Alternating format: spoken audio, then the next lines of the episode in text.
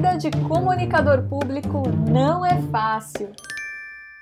É texto, campanha, vídeo, imprensa, rede social e crise, tudo ao mesmo tempo e o tempo todo. Mas se não falta desafio, também não falta propósito. A comunicação pública é fundamental para a gente construir um país melhor.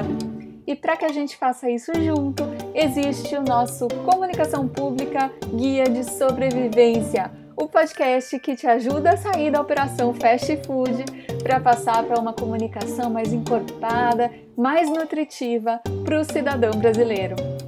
Eu sou a Aline Castro, sou jornalista de formação e servidora pública e, gente, eu sinto um incômodo muito grande quando o meu trabalho fica reduzido ao fazer, fazer, fazer de uma forma quase inconsciente. E se você que está me ouvindo é comunicador público, provavelmente você sabe do que eu estou falando.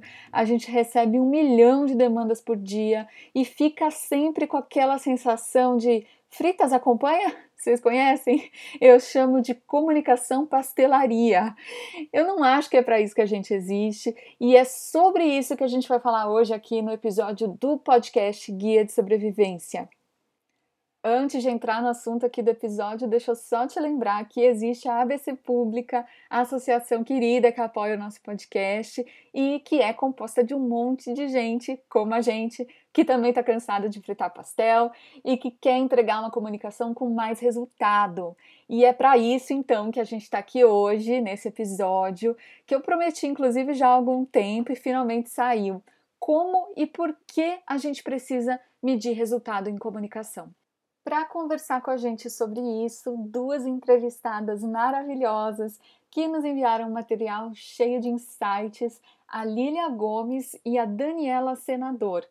A Lília, pessoal, é jornalista e relações públicas, mestre em estudos de linguagem e coordenadora da ABC Pública em Minas Gerais.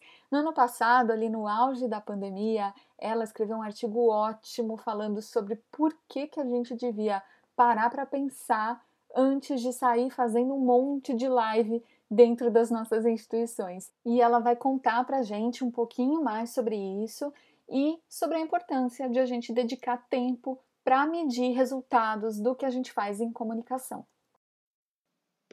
De fato, Aline, mensuração e avaliação são práticas que de início podem sim serem percebidas como um trabalho a mais. No entanto, quando nós conseguimos colocar essas práticas na nossa rotina, nós vamos observar que são condicionantes para conduzirmos a comunicação a uma área estratégica dentro da organização.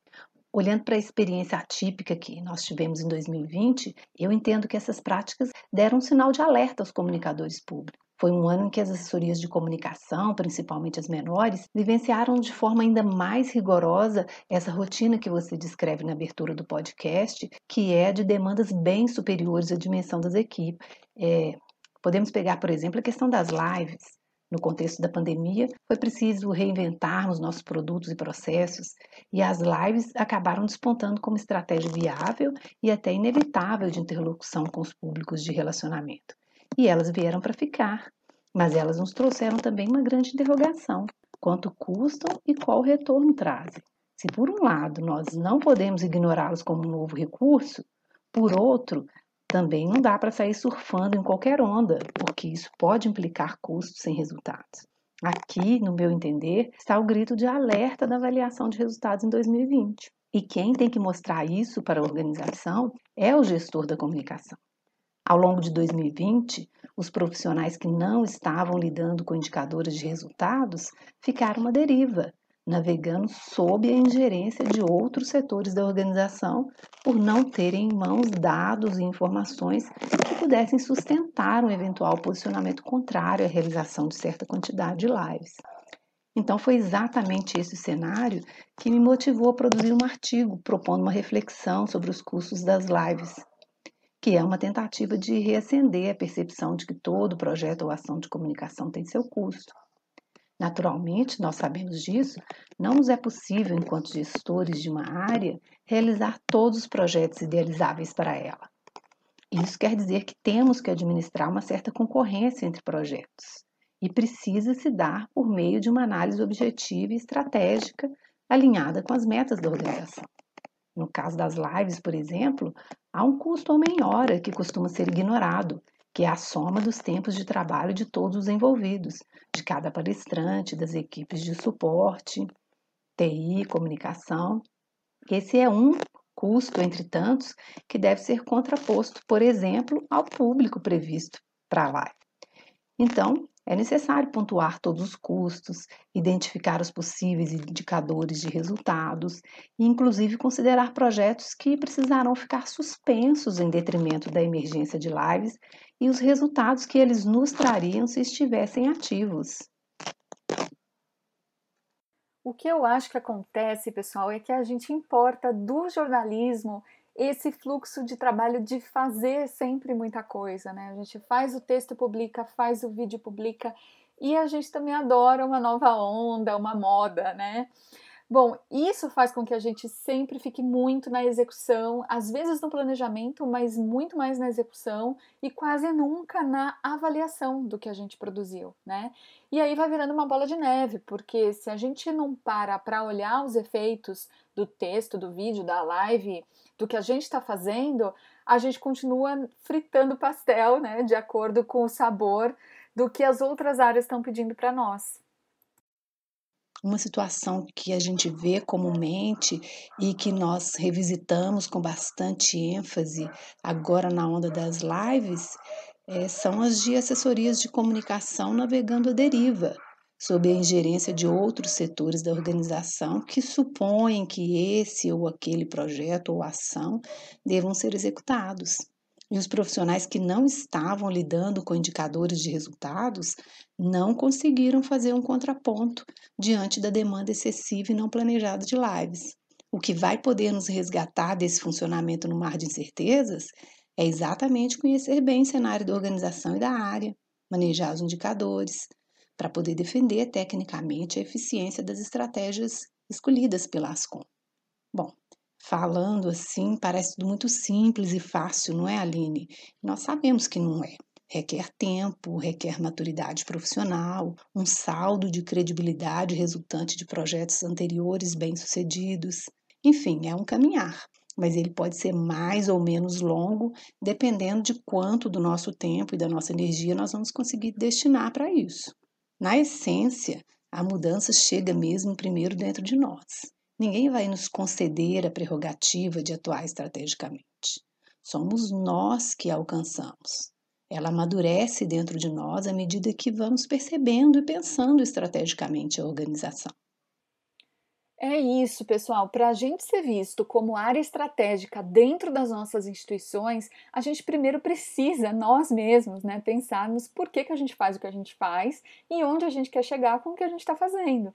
Em seguida, é colocar a mão na massa mesmo, mensurar os resultados, colocar isso como atividade prioritária dentro do que a gente faz. Não é simples, mas a gente precisa tentar e começar de algum lugar. Então eu pedi para a Lília citar alguns pontos fundamentais para a gente fazer isso. Um referencial interessante que nós temos é o do professor Mitsuri Anase, da USP, ele publicou em 2010 um livro bem detalhado sobre retorno de investimento em comunicação, onde engloba as etapas de mensuração e de avaliação. Nesse livro, ele e seus colaboradores situam a mensuração como uma etapa da avaliação, onde você vai identificar e recolher indicadores objetivos da organização e da área que você mais adiante poderá manejar no contexto da avaliação. Esse sim, mais amplo e que envolve também é, indicadores não objetivos, não tão facilmente tangíveis. Então, numa noção bem breve, a é, mensuração seria uma etapa da avaliação, que este sim é o processo mais complexo que a gente vai enfrentar, não é?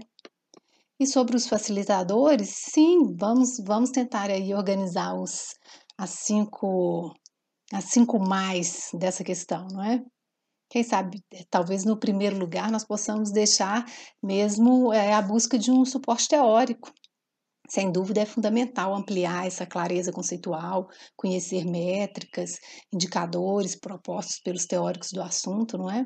No ponto 2, nós podemos pensar em conhecer muito bem o que a organização se propõe a fazer, seus números, objetivos, missão, onde exatamente essa organização está e onde quer chegar, e pensar as ações de comunicação em alinhamento com esses objetivos estratégicos da organização.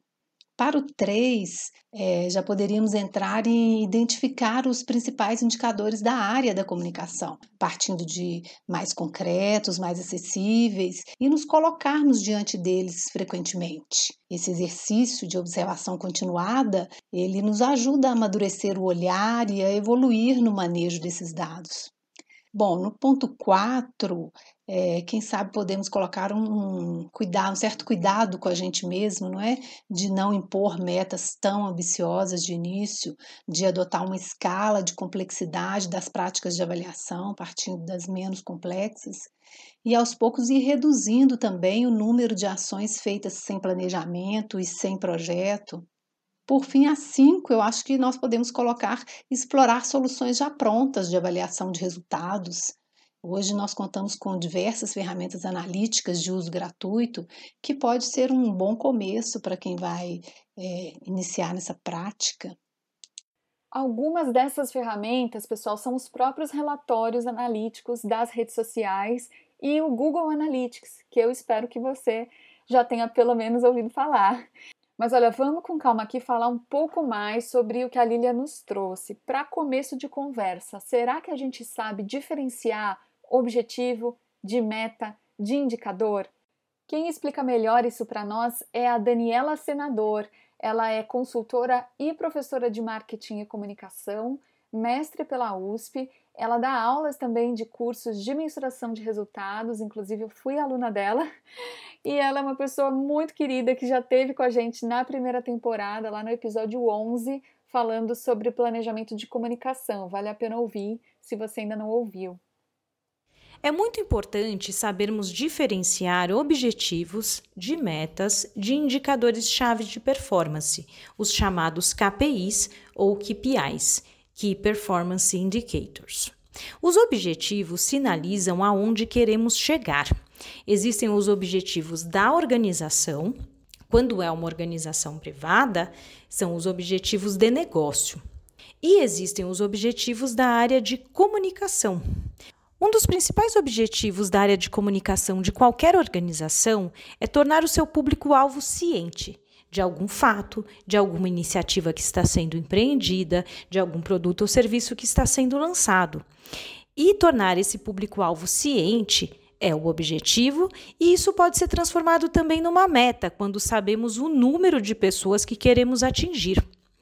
O número de pessoas de fato atingida pelos canais de comunicação utilizados para essa iniciativa, ele é o que a gente pode chamar de indicador-chave de performance. Gente, pensei em citar aqui um exemplo. Vamos supor que um tribunal queira aumentar o índice de conciliação nos processos. Para ajudar a instituição a atingir esse objetivo, nós da comunicação podemos desenvolver uma campanha, por exemplo, que esclareça os procedimentos para firmar acordos e incentive o comparecimento nas audiências, por exemplo. Uma ação dentro dessa campanha pode ser justamente uma live, para usar bem o que a Lilia nos colocou. E o nosso indicador para saber se a live foi bem sucedida ou não pode ser o número de participações. É claro que se a gente conseguir juntar esse dado com informações lá da ponta, né? Por exemplo, se depois da live a gente notou um aumento no número de inscrição dos processos para conciliar, aí fica tudo ainda mais perfeito né? Então, indicador é o que nos indica se a gente está no caminho certo para agregar valor para aquilo que a nossa organização pretende. A Dani falou um pouco mais sobre tipos diferentes de indicadores que a comunicação pode ter. Existem algumas métricas que precisam ser monitoradas pelos profissionais de comunicação. A visibilidade de determinado conteúdo, por exemplo. A visibilidade pode ser traduzida como um objetivo, no entanto, cada ferramenta de coleta de dados tem uma nomenclatura diferente para transmitir qual foi a visibilidade de determinado conteúdo. O Google Analytics, por exemplo, ele utiliza três nomenclaturas diferentes: usuários, novos usuários e sessões. Então é muito importante quando selecionarmos ferramentas também identificarmos como ela coleta e qual a nomenclatura que ela utiliza para determinados objetivos que temos definidos. Além da visibilidade, também temos outras métricas, como reputação, ou seja, a percepção de valor do público-alvo em relação à marca da organização ou aquilo que foi comunicado. O engajamento, que é a criação de vínculo emocional que a determinado público teve com a marca ou com o fato que foi comunicado a construção de lealdade, que é o reforço desse vínculo, e a conversão, que pode ser em vendas ou em qualquer outra atitude tomada aí pelo público envolvido nesse, nessa ação. Calma, pessoal, que a ideia não é complicar demais. É claro que no mundo ideal é legal a gente cruzar dados quantitativos, qualitativos, colher a percepção do público, né, fazer auditorias de imagem. Então, seria medir coisas objetivas, como clique, índice de leitura, número de compartilhamentos, junto com pesquisa de satisfação, por exemplo. Agora, o que eu acho é que se a gente conseguir pelo menos começar a introjetar que uma campanha só termina quando a gente coleta no mínimo alguns dados básicos do que ela resultou, a gente já está num caminho certo. A Lília falou um pouquinho sobre essa nossa realidade de comunicador público.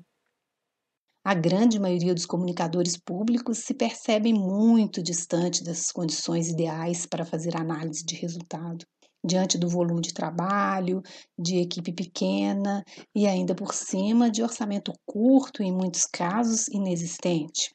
De modo que equilibrar-se nas funções de operacional e planejador é bem difícil e em muitos momentos parece impossível mesmo. O comunicador ele vai ficar sempre em um duelo entre o fazer e o pensar o fazer.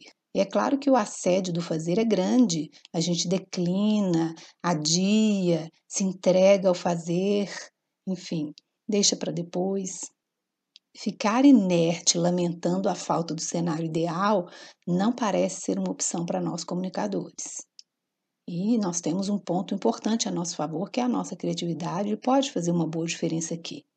Se eu não conto com a totalidade dos requisitos postos, o caminho é identificar o que exatamente eu posso ter em mãos e o que de melhor eu posso fazer a partir disso. E procurar me sentir bem também, conquistar o meu alcance a cada momento, principalmente é encontrar ânimo em cada avanço, porque os processos são lentos e o nosso processo de amadurecimento é lento e o das instituições ainda mais. Então, além de amadurecermos como profissional, nós participamos de um processo de amadurecimento geral de uma organização, o que não acontece da noite para o dia. Pessoal, medir resultado realmente não é das tarefas mais simples, mas a principal mensagem que eu queria deixar hoje aqui para vocês é comecem. Comecem a medir o que vocês puderem, da melhor forma que vocês puderem. Eu vou procurar reunir algumas dicas extras e colocar lá no meu Instagram essa semana, no arroba Aline Castro Comunica. Eu espero de coração que ajude vocês a gente desenvolver essas atividades cada vez maiores de mensuração e avaliação dos resultados, tá bom? Então, bora lá para o nosso resumão do episódio. Comece pelo começo. O que queremos construir com as nossas ações de comunicação? Que dados que a gente pode coletar que podem nos dar dicas para a gente saber se a gente está ou não no caminho de atingir esse objetivo, se a gente está ou não no caminho certo. Tudo em comunicação tem um custo. Nosso tempo é muito caro, seja pelo que a gente está realizando, seja pelo que a gente está deixando de realizar. Então, precisamos começar a olhar para tudo isso se a gente quer realmente ter uma comunicação pública de resultado, uma comunicação realmente estratégica. Mesmo que não seja o melhor dos mundos, procura acompanhar pelo menos os índices de leitura, de curtidas, de alcance das suas publicações.